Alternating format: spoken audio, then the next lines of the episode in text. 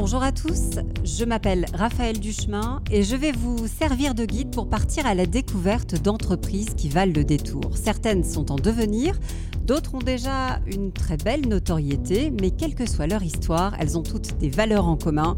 Bienvenue dans leur espace, le vôtre aussi, c'est ici et c'est Nation Entreprenante.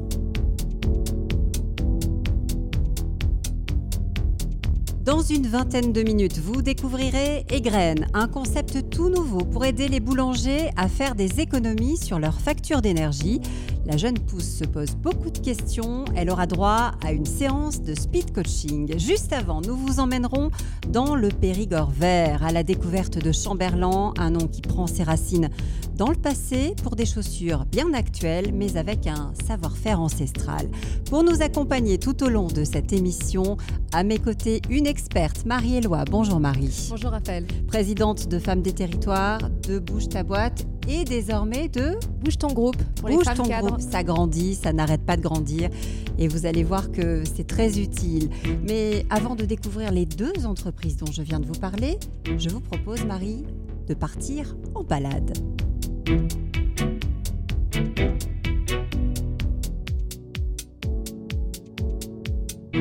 Nous sommes de plus en plus nombreux à choisir le vélo comme mode de transport, c'est vrai, les derniers chiffres de la filière cycle le prouvent, le marché français se porte bien, très bien même, de mieux en mieux. Le nombre de vélos vendus reste à peu près stable, en revanche, 2 600 000, mais il y a un vrai changement qui est en train de s'opérer dans les mentalités parce que un Français sur cinq décide de se mettre en selle et achète un vélo à assistance électrique. Pour accompagner ce changement notable, on voit de nouveaux acteurs arriver sur le marché tricolore, mais aussi d'autres déjà installés reprendre des couleurs.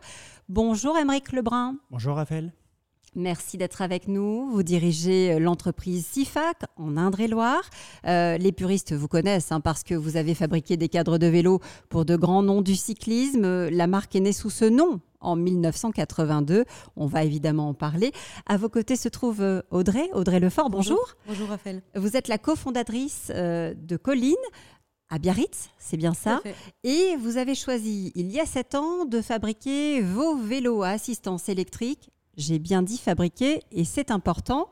Alors venons-en tout de suite à la question qui fâche. On voit beaucoup de, marques apparaître marques françaises de cycle, mais quand on y regarde d'un petit peu plus près, euh, beaucoup sont seulement assemblés en France. C'est si compliqué, Emery, Audrey, de fabriquer français aujourd'hui? C'est une vraie difficulté. Je pense que vous parliez d'assemblage, et c'est vrai que je pense qu'il y a un véritable amalgame qui est fait.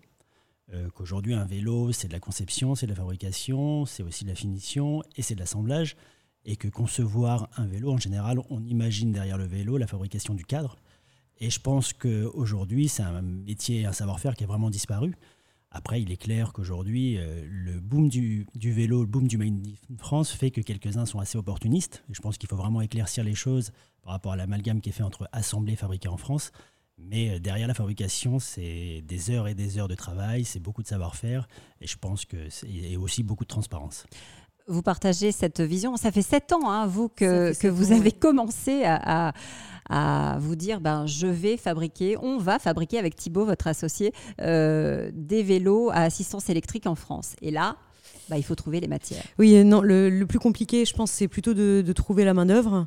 Nous, on a eu la chance de tomber sur un, responsable d'ingénierie il y a deux ans euh, qui vient de chez Look, donc une société spécialisée dans la fabrication des cadres carbone, donc avait de l'expérience dedans. On n'aurait pas pu euh, en arriver là si on n'avait pas les, compétences euh, qui qui maîtrise ce savoir-faire-là, justement. Euh, qu'est-ce qui s'est passé il y a sept ans pour que vous décidiez euh, chez Colline de, fabriquer à Biarritz un vélo à assistance électrique français? On n'était pas encore dans le fameux boom du vélo. Ça euh, démarrait seulement. Oui, ça démarrait. On n'était pas non plus sur la même gamme de prix, parce qu'on est quand même sur du premium. Après, nous, on était utilisateurs de vélos électriques et notre objectif, c'était de donner envie aux personnes d'utiliser le vélo et pour ça, de travailler sur l'esthétisme. Euh, mais sans négliger pour autant la, performance. Et c'est vrai qu'à l'époque, euh, c'était pas du tout le, sujet. Alors ça a commencé petit à petit, et maintenant ça fait sept ans que, les marques y travaillent beaucoup, tout comme la technologie. Mais c'est ça qui a été le, point de départ. Marie Je ne me rends pas compte, euh, la gamme de prix pour un vélo sur mesure ou avec assistance électrique, c'est combien à peu près? On parle de combien? Pour nous, c'est environ 7000 euros. Le panier moyen, il est plutôt autour de 10 000 euros. Et pour vous? On va, être dans les, on va être dans les mêmes ordres de prix. Et comment vous faites pour euh, être concurrentiel face à tous les vélos justement qui sont juste assemblés en France ou directement importés? Comment, comment vous faites? Pour notre part, c'est difficile, mais on n'est pas sur le même positionnement que la plupart des marques. On a des marques qui, qui vont seulement importer le produit en Asie et faire, on va dire, de l'utilitaire, par exemple. Nous, on vend un savoir-faire, on vend pas juste une technologie et on vend pas juste un, un vélo, euh, une, une bicyclette pour aller d'un point A à un point B. Donc une différence, c'est ça? Oui, L'utilisateur le ressent. Bien sûr. Il le ressent comment par exemple? Dans le travail du détail, euh, nous, on a développé l'ensemble des pièces qui composent le, le vélo. Sur chaque pièce, euh, de la vis jusqu'à la sellerie, en passant par les, les systèmes de freinage, on, on va le ressentir déjà à la conduite, qui va être agréable. Et on va le voir aussi, c'est c'est très visuel, mais je pense que là, ça va être. On, se rejoint un petit peu là-dessus. Non, mais clairement, en fait, on, est obligé, à partir du moment où on fait du Made in France, d'avoir une vraie différenciation au niveau du produit et au niveau du service. C'est-à-dire, je pense que les notions de sur-mesure, de personnalisation vont participer justement à proposer quelque chose de très différent par rapport à- à- aux fabrications de séries qui peuvent être faites dans les pays de l'Est ou en Asie.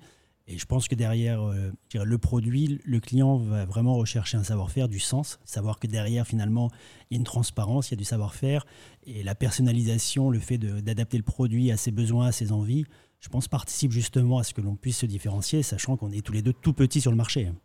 Euh, Ce sont des savoir-faire qui avaient disparu, hein, Émeric. Euh, Arrêtez-moi si je me trompe. Euh, dans les années 60, il y a beaucoup de choses qui, ont- qui sont parties en Chine, Oui, notamment. je pense que c'est vraiment à partir des années 80 où ça s'est accéléré. Enfin, je pense que la mondialisation et puis le, le coût de la main-d'œuvre, qui est quand même. La main-d'œuvre est très importante sur la fabrication d'un vélo. Euh, donc ça a vraiment disparu. C'est à partir de là, justement, où SIFAC bon, s'est créé, mais a toujours été sur un marché de niche, soit en sous-traitant et en fabriquant pour les plus grands cyclistes professionnels, soit depuis euh, le début des années 2000 en proposant un cadre et un vélo sur mesure qui s'adresse aux passionnés, qui finalement vient nous rencontrer, euh, part d'une feuille blanche et dit voilà, je veux le vélo de mes rêves.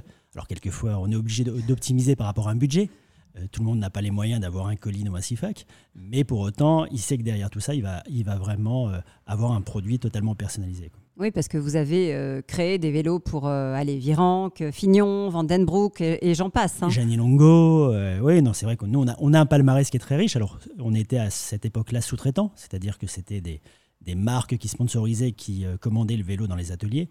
Ce qui s'est passé il y a 40 ans n'est plus possible aujourd'hui, et je dirais que le, on chouchoute notre client comme on chouchoutait le coureur professionnel dans le passé. J'aime bien ce que vous dites. Vous dites, euh, on est installé, je vous cite, Ah, bah, au trou du cul du monde. Ah, d'accord. Euh, J'ai essayé de vendre du rêve depuis tout à l'heure. Bah, voilà, je vous ai cassé votre rêve, mais non, Non, moi non, je trouve que c'est bien parce qu'on on rêve quand on, quand on est au fin fond de, de l'Indre-et-Loire. Et c'est beau ça. J'ai changé le discours maintenant, je dis au milieu de nulle part. Euh, parce que j'ai une Ouais, agence de com qui J'ai m'a dit. retrouvé la citation Oui, oui, non, hein. mais c'est bien. Pour autant, c'est vrai qu'on est, on est dans un petit village et, et je dirais que ça participe aussi un petit peu à l'histoire qu'on raconte et finalement ce que l'on partage avec les clients, ce côté, ce savoir-faire, ce patrimoine. On est labellisé entreprise du patrimoine vivant depuis euh, 2012. Et c- c'est vrai qu'une des vraies satisfactions que j'ai eues, c'est quand on a fabriqué au milieu de nulle part des tandems carbone sur mesure qui ont été livrés en Irlande, en Angleterre et qui ont été gagnés des médailles aux Jeux Olympiques à Rio. 10 artisans, 5 ateliers, un peu Euh, plus on est maintenant passé à 18. 18. Voilà. Euh, 30 000 couleurs disponibles ou vous avez augmenté aussi C'est génial. 30 000 et une couleur. Il y en a une que j'ai trouvée en plus. Non, on, a- on- on est vraiment sur une palette de couleurs infinies. On a des, des vrais savoir-faire en fabrication, mais en peinture, en finition, aujourd'hui, le, le spectre est complètement illimité. Quoi. Et Alors, ce qui est assez dingue, c'est que vous êtes euh, toujours le seul Toujours le seul à travailler ou presque On, euh, on a, on a quelques confrères, mais c'est vrai que de, de la taille de la structure, parce que c'est vrai qu'on est finalement entre la, la petite usine ou des, des- une multitude d'ateliers, mais on reste artisanal. Mais c'est vrai que dans cette structure-là et avec cette typologie de, de savoir-faire et de produits, aujourd'hui, on est unique sur la France. quoi. Le carbone, le titane, l'alu, l'acier, vous travaillez tout. La peinture, le montage, euh, la conception. On a deux ingénieurs aussi. On, était, on est passé de 1 à 2, donc c'est vrai qu'on. C'est un peu euh, l'ambition que vous avez euh, chez Colline de devenir le, le CIFAC du vélo à assistance électrique. C'est ça. Euh, Petit à petit, on étoffe aussi les équipes. On est passé de 2 à 4 à 8 et euh, bientôt à une vingtaine de, de personnes en interne qui travaillent sur le carbone. Sur cette année, on a aussi internalisé de la même manière la peinture. Donc euh, là, je rejoins Émeric, la personnalisation, c'est aussi ce qui fait la différence.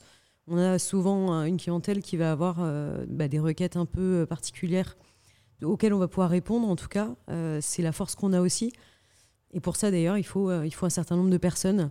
Aujourd'hui, on n'est que 8, c'est vrai, mais euh, ben, demain, en tout cas, on a, on a prévu d'ici un an de recruter une vingtaine de personnes et principalement des opérateurs. parce que ben, c'est 35 heures de fabrication juste sur un cadre et une fourche. Et comment vous avez fait pour trouver en proximité en plus, hein, pour la plupart des pièces, pour trouver les, savoir-faire, pour aller chercher le boulon, euh, le bon matériau. Euh, ça a dû vous prendre un temps dingue, ça Alors, ben, on a quand même euh, l'aviation, nous, du côté de chez nous. Donc, on a des, personnes qui sont déjà qualifiées pour certaines et qui connaissent les, les, matériaux composites et leur technicité. Et pour les autres, on les a formés. Hein, on les a formés quand ils sont arrivés. Donc, et par la suite, on n'a pas besoin nécessairement d'avoir des personnes qui sont euh, très connaisseuses, en tout cas sur le sujet, mais on aura besoin aussi de, les former et nos équipes aujourd'hui le sont, donc euh, peuvent se permettre de le faire. Marie? J'imagine que ceux qui vous achètent euh, un vélo sont des passionnés, que les, vélos, vous dites, c'est plusieurs dizaines d'heures. J'imagine parfois ça peut monter encore plus en mm. fonction des demandes. Donc, c'est des vrais bijoux. Euh, comment on fait pour les sécuriser pour que si un jour ils soient volés, on puisse reconnaître leur identité? Est-ce que par exemple on peut graver? Est-ce qu'il y a de plus en plus de choses qui existent comme ça euh, pour reconnaître les objets uniques et reconnaître l'identité? Bah Aujourd'hui, il y a l'obligation de, de ce qui correspond à une immatriculation du vélo, euh, avec un système, mais bon, en général, qui est un autocollant ou un gravage qui n'est pas très joli. Ouais, c'est ça. Euh, après, nous, dans la mesure où ils sont personnalisés, il nous est arrivé de mettre le groupe sanguin, de mettre un numéro de sécurité sociale. non, non, des, choses folles. ah oui, vous l'avez vraiment fait mais, pour tout vous avouer, on, avait eu un, un cambriolage en 2014 et on a retrouvé un vélo parce qu'il était justement, c'était un vélo qui était prêt à partir chez le client, mais qui est parti, euh, enfin, qui est parti de l'atelier, mais pas chez le client. Et en fait, on l'a retrouvé sur un site russe parce qu'il y avait le nom du client sur le, sur sur le vélo. Quoi. Incroyable. Mais après, c'est pas, voilà, c'est pas la sécurité, c'est l'identification. Quoi. Parce qu'après, j'imagine tout le reste est vraiment sur mesure la selle, le guidon, euh, la taille euh, des jambes, des bras. Euh, c'est ça, en fait, les, vélos? Nous, c'est vraiment la géométrie du cadre. C'est-à-dire qu'on va être au millimètre près au niveau des mesures. C'est l'assemblage des matériaux, la section des tubes. Après, y a, les montages sont faits à la carte, c'est-à-dire qu'on ne va pas fabriquer les composants, mais on va choisir les composants. On va et ce qui est sûr, c'est qu'on ne fait jamais deux fois le même vélo. Comment vous voyez ce, retour en France de, certains groupes hein, qui disent aujourd'hui euh, vouloir revenir alors en Europe euh, pour certains, euh, parce qu'ils étaient partis fabriquer en Asie, en France pour d'autres Ça va dans le bon sens Finalement, vous, vous n'avez jamais eu de problème pour, pour fabriquer, puisque vous aviez tout, tout sous la main. Oui, on a cet avantage-là. Après, on a aussi la taille de la structure. On n'est pas sur 30 euh, 000 vélos, donc on a aussi du stock. Pour notre part, nous, on a toute la partie électronique qui est conçue euh, en Nouvelle-Aquitaine, la partie sellerie qui est conçue du côté de Toulouse et tout ce qui est partie composite carbone euh, en interne. Donc c'est vrai qu'on a quand même une grosse partie des composants qui sont, fabriqués en local. Donc on est beaucoup moins impacté que d'autres marques, effectivement, notamment là ces derniers mois par le manque de stock.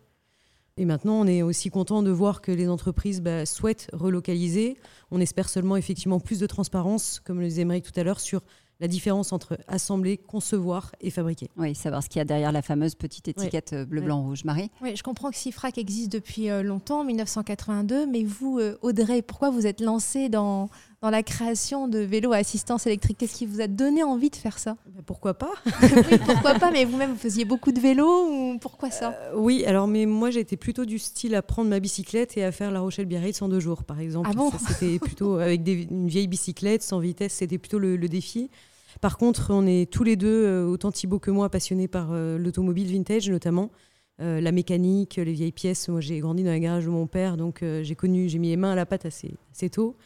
Et je pense que ça nous a beaucoup inspiré aussi parce qu'on fait partie de cette génération aussi qui est à l'inverse du mass market, envie de se concentrer sur, euh, sur les belles pièces, de retrouver un peu ce, savoir-faire qu'on a laissé de, côté, euh, qui va aussi contre l'obsolescence programmée, avec des produits qu'on veut durables, en tout cas qui vont durer dans le temps, et pas euh, ce qu'on a connu il y a 7 ans avec des batteries au plomb qu'on changeait chaque année. Donc on a voulu retravailler vraiment sur tout ça, et c'est ça qui est passionnant dans notre métier.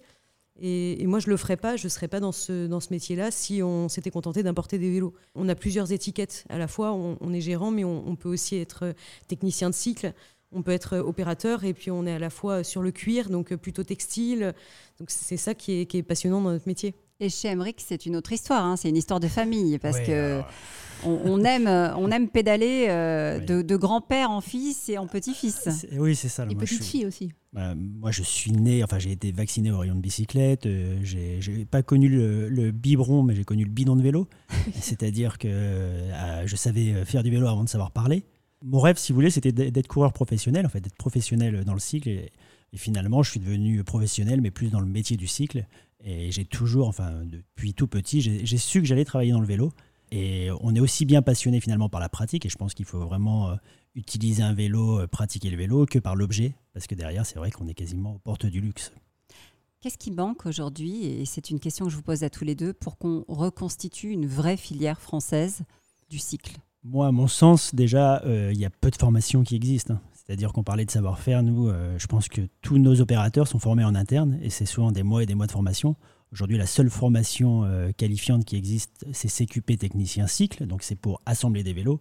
Mais aujourd'hui, vous n'avez plus du tout de formation de, cadreur de vélo, enfin, donc euh, soudeur ou stratifieur euh, en carbone. Et pourtant, on les a, ces savoir-faire. Je pense euh, bah, à vous, bien sûr, mais je pense à des marques comme Bertoucycle, Daniel Catin. Ah oui, il y a, un savoir-faire, mais c'est souvent des, comment dire, c'est souvent une transmission du créateur vers finalement des gens qui, qui, qui, vont le rejoindre. C'est souvent six mois. Enfin, nous, c'est au moins six mois de formation. C'est nous, en tant que fabricants, qui proposons les formations plutôt qu'une formation qui permettrait finalement de qualifier et de rendre disponibles des, des gens euh, et des, et des, collaborateurs prêts à, nous rejoindre et à fabriquer des cadres de vélo. Audrey? Ben, On a 99% des vélos aujourd'hui qui sont fabriqués en Asie, hein, donc euh, forcément, euh, on, perd, on perd ce savoir-faire.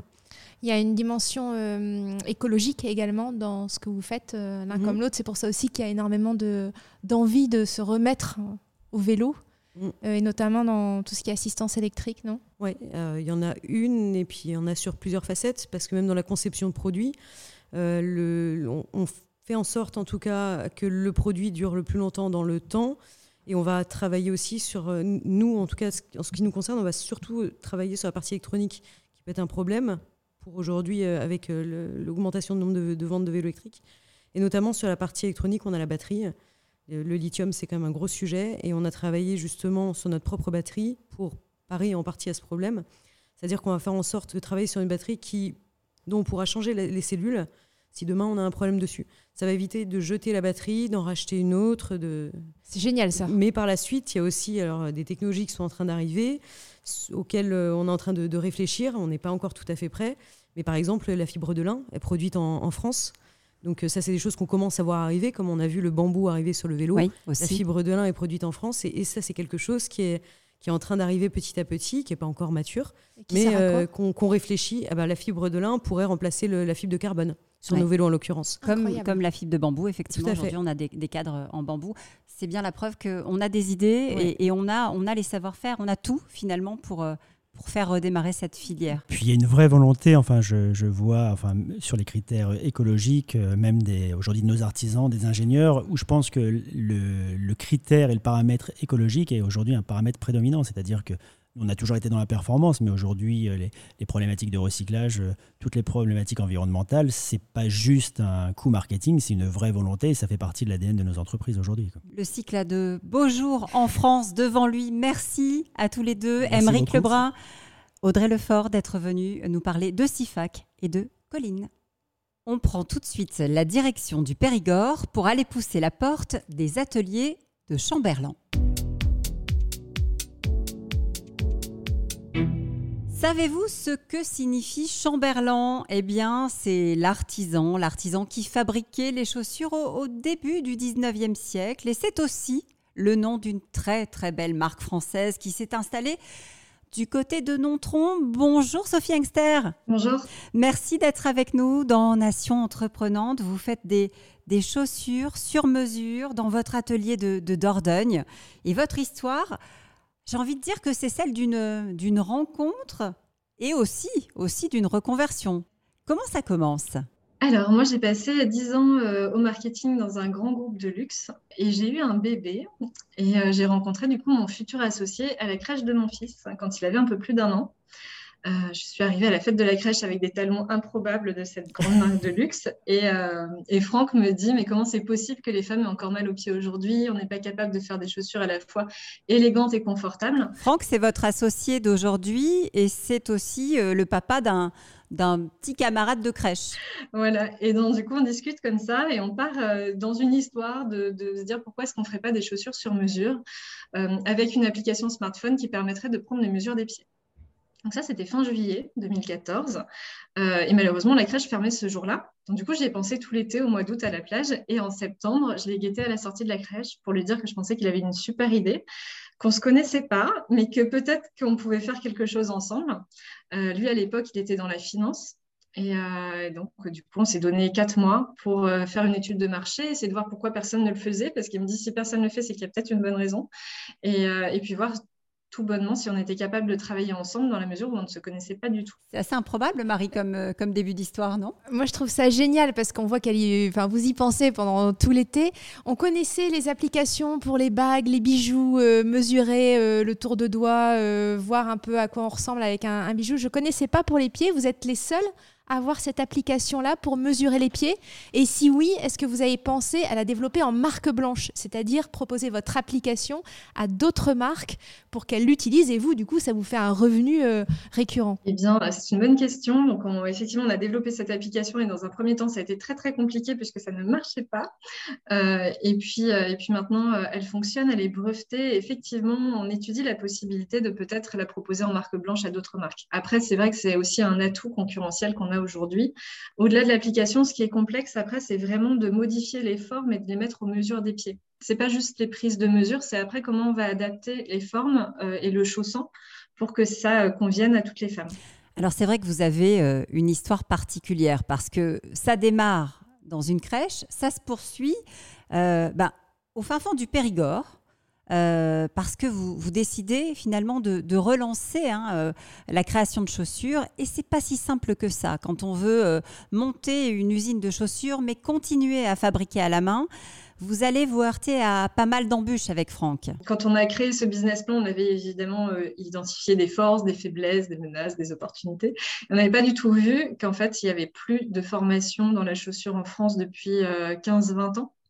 Et c'était extrêmement euh, compliqué de recruter euh, l'équipe initiale euh, du projet, puisqu'on avait besoin de personnes qui soient extrêmement polyvalentes et qui maîtrisent, par exemple sur le piquage, tout le piquage de la tige de A à Z, pareil pour le montage. Donc, on avait pourtant identifié un bassin historique de la chaussure. On a sillonné la France avec Franck pour choisir la meilleure région où s'implanter. On n'a pas choisi la Dordogne par hasard, on ne connaissait pas, hein, donc c'est pas vraiment, c'est pas parce qu'on aimait cette euh, région en particulier, c'est vraiment parce qu'on s'est dit qu'il y avait encore des savoir-faire et un pôle d'excellence qui venait de s'ouvrir euh, juste à côté, à une demi-heure de route de notre atelier. Oui, parce qu'il y a Repetto qui est pas loin, il y a, il y a Hermès aussi. Et Weston. Je trouve ça admirable parce que vraiment, vous mêlez la modernité avec l'application et la tradition en faisant revivre le savoir-faire français. Donc ça, c'est euh, c'est vraiment admirable. Moi, je n'ai jamais porté de chaussures sur mesure. Euh, qui sont vos clients? On a euh, beaucoup de futurs mariés. En fait, globalement, ce qu'on a découvert, c'était quand on a fait un pop-up store au printemps Haussmann au lancement. Je voyais des futurs mariés qui cherchaient, qui étaient hyper contents d'avoir trouvé leur robe. Et après, passer à l'enfer, c'était les chaussures. Parce qu'elles avaient très, très peur d'avoir mal aux pieds et que ça gâche le plus beau jour de leur vie. Donc ça, c'est une partie de notre clientèle. L'autre partie, je dirais, c'est euh, ou des femmes euh, actives assez exigeantes qui trottent toute la journée euh, et qui en ont marre de souffrir dans leurs escarpins de luxe et qui ont envie voilà, exactement ce qu'on se disait avec Franck au début, des chaussures élégantes et confortables. Donc il y a, deux, deux, entrées. Hein. Il y a la chaussure à 600 euros et plus, et puis il y a la paire à 300 euros qui est censée être du, du prêt-à-porter. et ça reste, ça reste malgré tout du sur-mesure. Alors, on a du prêt-à-porter personnalisable et après, on a le sur-mesure qui est vraiment fait aux mesures des pieds. Après, on a tellement travaillé le chausson que euh, la plupart des filles qui veulent une paire sur mesure, finalement, elles repartent avec une paire en prêt-à-porter.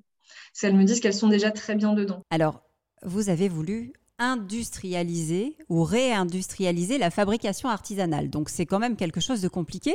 Et pour ça, je parlais de rencontre tout à l'heure, vous en avez fait une totalement imprévue à un moment où vous aviez besoin justement de, trouver euh, quelqu'un qui maîtrise les savoir-faire, vous êtes dans la rue avec Franck, vous êtes un peu, un peu désespéré à ce moment-là et vous croisez le bottier de chez Louboutin. Incroyable. Elle est incroyable cette histoire. Depuis la rencontre à la crèche jusqu'en Dordogne. Et vous allez voir, ça ne s'arrête pas là, Marie. Quand on commençait à travailler avec Franck, on avait regardé qui faisait des chaussures sur mesure. Donc on avait effectivement euh, des maîtres bottiers. Et, euh, et, Franck trouve une vidéo sublime. On voit maître bottier qui a l'air tellement gentil, passionné, qui parle de son métier pendant un quart d'heure. Et il me dit, c'est un mec comme ça qu'il nous faut. moi, je vois bien la petite semelle rouge derrière. Donc je dis, écoute, juste, c'est pas possible. il faut en trouver un autre. Et euh, voilà, donc dans mon étude de marché, j'essaye quand même de contacter l'atelier Louboutin pour faire une petite enquête mystère.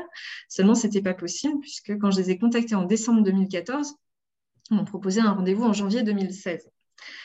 Donc, attendre 13 mois avant de lancer le projet juste parce qu'on voulait rencontrer le maître bottier de la semelle rouge, c'était compliqué. Donc, euh, je leur avais dit, mais du coup, une fois que vous aurez mes mesures, je ferai comment? Ils m'ont dit, bah, on attend encore au moins un an, euh, si ce n'est pas deux. Et donc, en total, ça faisait deux à trois ans d'attente pour une paire. Euh, et, là, donc effectivement, un an après, alors qu'on avait déjà monté l'atelier, on avait développé l'application smartphone, on, avait bien avancé, mais on, faisait des jolis souliers, mais il manquait ce petit plus qui fait qu'on est vraiment sur une marque de luxe. Et ça, on n'arrivait pas à l'atteindre avec notre équipe. Et là, comme par hasard, on voit euh, Fred dans la rue. Donc Franck le reconnaît, je ne reconnais pas tout de suite, il me dit tu trouves un truc, tu vas le voir. Je dis, bah, je ne sais pas, moi, je, puis, je le vois partir, je me dis c'est trop bête. Donc j'ai couru après euh, comme Bridget Jones. J'ai dit excusez-moi, je crois qu'on se connaît. Et comme il est trop gentil, il me regarde, il fait écoutez, je sais pas, je travaille dans la chaussure. Je dis ah ben moi aussi. C'était évidemment pas le même niveau, mais, mais quand même un peu. Euh, et je lui explique qu'on fait des chaussures sur mesure et qu'on s'est lancé un peu grâce à lui parce qu'on a trouvé euh, son métier incroyable et qu'il en parlait tellement bien et ça nous avait donné envie. Je l'ai tellement ému que euh, Fred, il avait carrément une petite larme. Je crois que vraiment, ça l'a ému. Et puis, puis on échange une demi-heure et à la fin, je dis, bah, du coup, vous êtes toujours chez Louboutin il me dit non, je suis partie hier. Incroyable. Et, euh, et du coup, je lui propose euh, de venir à l'atelier. Ah non, mais ça, c'est l'entrepreneuriat dans toute sa splendeur. C'est des rencontres, c'est de l'audace. Vous imaginez si vous n'avez pas regardé la vidéo avant, si, vous, si Franck ne l'avait pas reconnu, si vous n'avez pas osé le, lui parler. C'est incroyable. Mais ça, c'est vraiment euh, l'essence de l'entrepreneuriat. C'est ça, c'est cette audace-là. Vraiment, bravo. C'est magnifique, votre histoire. Il a adoré que vous lui couriez derrière dans la rue parce que du coup, vous l'avez embarqué dans votre aventure. Hein, pendant deux ans. Il est venu former les gens pendant deux ans. Il est venu toutes les deux semaines. Euh, incroyable. de toute façon, dès la première visite, il m'a dit pourquoi pas? Il dit mais j'ai besoin de voir l'atelier. Ça faisait pas cinq minutes qu'il était dans l'atelier, qu'il était déjà assis avec son marteau en train de montrer euh, le geste euh, parce que sa passion, c'est de transmettre. Alors, vous en êtes où aujourd'hui? Parce que, évidemment, le Covid est, passé par là. Malgré tout, Chamberlain résiste. Vous avez transformé l'atelier, vous avez fait des masques pendant toute cette période un peu compliquée. Vous avez même réussi à, redonner du travail à, pas mal de monde hein, qui, qui avait perdu du boulot. Oui, c'est vrai, parce que ça a été très compliqué, parce qu'on avait beaucoup travaillé pour justement s'installer en Chine en 2019, et on venait de signer un très beau contrat en janvier euh, pour justement ouvrir 12 revendeurs en Chine, et ça a été annulé euh, la semaine suivante. Et, euh, et, même en fait, les commandes qu'on avait en cours, on n'était pas capable de les produire parce que nos fournisseurs ne nous livraient plus et nos piqueuses étaient arrêtées pour s'occuper de leurs enfants. Et là, il y a plusieurs personnes en Dordogne qui m'ont appelé en me disant Sophie, il faudrait que tu nous aides, on a besoin de masques parce qu'il y a des entreprises qui ont besoin de travailler, mais qui ne peuvent pas rouvrir parce qu'elles n'ont pas de masques. On a rouvert l'atelier avec euh, les membres de l'équipe qui pouvaient travailler et on a réorganisé l'atelier. À la fin de la journée, Franck me dit Écoute, tu as raison, il faut faire des masques, mais on ne va pas rester à quatre euh, à faire des masques comme ça. Et le soir même, il avait trouvé une dizaine de machines à coudre en liquidation judiciaire. Et donc, on a racheté ces 10 machines à coudre et, on a grossi très vite. Donc, le mardi, on était 4 personnes à l'atelier. Le jeudi, on était 8. Le lundi, on était 16. On était passé en 2-8. Et du coup, l'atelier était trop petit. Donc, on a déménagé d'atelier pendant le week-end. Et on s'est retrouvé à 40 personnes en 2-8. Et Franck et moi, on était là de 5 h du matin jusqu'à 22 h tous les jours. Et on faisait à peu près 5000 masques par jour. Donc, c'est la preuve, une fois de plus, qu'on peut produire en région et qu'on peut créer de l'emploi Bravo à vous, Sophie, et un grand merci. On attend évidemment euh, de pouvoir euh, rechausser les chaussures Chamberlain euh, très bientôt avec la réouverture, évidemment. Merci, Sophie. Merci Raphaël. Les boulangers passent du temps devant leurs fourneaux, mais ont-ils le temps aussi de s'occuper de tout ce qui est administratif? Une entreprise a décidé de le faire pour eux. Elle s'appelle Egren et c'est l'heure du speed coaching. Egren est en plein développement et la start-up a aujourd'hui besoin de conseils pour se développer et vous allez voir que son modèle est original à plus d'un titre. Bonjour Jean-Baptiste Cise. Bonjour. Merci d'être avec nous. Egren, c'est le nom que vous avez donné à votre entreprise qui vient en aide aux boulangers. Euh, racontez-nous peut-être d'abord comment est née l'idée. Elle est venue en fait euh, d'une information que j'ai que j'ai eue qui était euh, l'existence de cette fameuse loi dont on reviendra peut-être un petit peu après, mais qui permettait à certaines sociétés euh, à caractère industriel de se faire rembourser notamment une partie de leur facture d'électricité. En commençant à regarder, en fait, on s'est rapidement rendu compte que les grosses sociétés qui sont notamment staffées euh, avec des personnes à temps plein pour euh, s'occuper de ce genre de démarches, et que les plus petits industriels, eux, n'ont pas forcément ni la connaissance, parce que c'est des connaissances assez pointues, ni le, temps pour s'occuper de tout ça. J'ai commencé à, voilà, développer, à essayer de rencontrer des petits industriels pour tester l'idée. Donc c'est comme ça que c'est né il y, a, plusieurs années. Et plus récemment, euh, j'ai eu l'occasion de tester euh, justement ce type de dossier sur la boulangerie de mon grand-père et de sa compagne. Et en fait, ça, ça a fonctionné et c'est là-dedans qu'on s'est ensuite lancé dans le, dans le milieu de la boulangerie. Donc vous devenez en quelque sorte le tiers de confiance qui va gérer les factures des boulangers, leur faire faire des économies. Exactement, c'est tout à fait euh, ce qu'on essaie de mettre en place et ce qu'on fait d'ailleurs depuis plusieurs mois maintenant. Avec combien de boulangeries? Aujourd'hui, on travaille environ avec 350 boulangeries en France. Alors Marie, des questions, je suppose, de notre experte? Pourquoi que les boulangeries? Et aussi, quelle est votre différence avec quelqu'un qui gère l'administratif? Parce qu'il y a énormément de, personnes qui se lancent pour gérer l'administratif d'une entreprise. Et vous, c'est quoi votre euh, plus-value, votre valeur ajoutée? Pour avoir le droit à ce type de remboursement, il faut déjà être industriel et être gros consommateur d'électricité. Il s'avère que la boulangerie rentre euh, dans ces deux critères. Et euh, la deuxième question, c'est quelle est euh, la plus-value euh, des graines par rapport à d'autres sociétés qui vont faire l'administratif? Qu'en réalité, on est quand même sur une démarche assez complexe. Oui, parce que tout part d'une découverte que vous faites hein, et vous vous rendez compte qu'effectivement, les boulangers entrent dans ce cadre et qu'on peut obtenir un remboursement sur les deux années précédentes. Exactement. C'est une loi, en fait, juste en une phrase sur la loi, c'est une loi qui a pour objectif d'accompagner les sociétés industrielles qui sont grosses consommatrices d'énergie et qui permet de se faire rembourser une taxe qu'on paye sur les factures. Et par exemple, moi je suis boulangère, je peux récupérer combien grâce à vous? Si, si je si j'avais pas mis le nez dedans, euh, je perdrais combien? Alors en fait, aujourd'hui, nous, donc on commence à avoir des chiffres assez représentatifs. On se rend compte que euh, on fait gagner environ 2000 euros par an un boulanger, sachant qu'on, enfin voilà, le chiffre d'affaires moyen d'une boulangerie en France, c'est environ 350 000 euros de chiffre d'affaires. C'est quand même pas négligeable. Et la prestation est de combien? En moyenne, on est entre 25 et 30 de, des montants remboursés, mais surtout on se rémunère qu'une fois le remboursement fait sur le compte de, la société du boulanger en fait. Aujourd'hui, vous en êtes tout et vous voulez aller où? L'objectif, en fait, ce serait, et c'est un peu la problématique, c'est qu'aujourd'hui on est un expert dans un marché euh, spécifique, donc la boulangerie. Et en fait, on aimerait, notamment parce que cette loi, on bah, ne voilà, on sait pas forcément comment elle va évoluer. Et en fait, on aimerait se développer, profiter de la confiance que les boulangers ont en nous, puisqu'on leur fait vraiment gagner de l'argent et comme ils nous payent qu'après, ils sont assez satisfaits en fait en réalité du service. Et euh, on aimerait pouvoir développer d'autres services à côté de ça, c'est-à-dire que d'avoir accumulé un suffisamment grand nombre de boulangers qui nous font confiance, pour derrière, euh, on est en train d'essayer de se lancer sur une deuxième offre pour faire ça petit à petit, qui est sur du courtage en énergie, euh, avec un modèle un peu différenciant de ce qui se fait aujourd'hui. Mais en fait, on aimerait pouvoir à terme vraiment aller sur euh, plein d'autres services parce que c'est un monde assez, assez spécial en fait, la boulangerie. C'est vraiment intéressant parce qu'en fait, euh, c'est vrai que quelqu'un qui va gérer les papiers administratifs va faire ce qu'on lui demande finalement et les obligations légales. Et vous, en fait, vous pouvez devenir spécialiste pour euh, récupérer des montants à droite, à gauche qui sont dus légalement. Euh, et aider ainsi les boulangers. Par contre, c'est vrai que vous appuyez que sur une seule loi qui risque d'évoluer, parce que si vous aidez tous les boulangers de France, il y a de grandes chances qu'un jour la loi elle évolue, ça c'est sûr. Mais euh, vous pouvez être là pour dénicher les astuces euh, qui peuvent faire gagner de l'argent aux commerçants, aux boulangers et élargir effectivement votre votre panel, pas que boulanger. Alors pour l'instant, on est plutôt parti sur la boulangerie parce qu'il s'avère qu'on commence en plus à, enfin, peut-être pas être connu, mais en tout cas à exister. Et, l'objectif, c'est justement aujourd'hui, on, a euh, en effet beaucoup de sociétés qui se spécialisent sur une démarche, sur euh, une action, sur un produit, et qui vont essayer de l'ouvrir au maximum à tout type de, secteur de marché.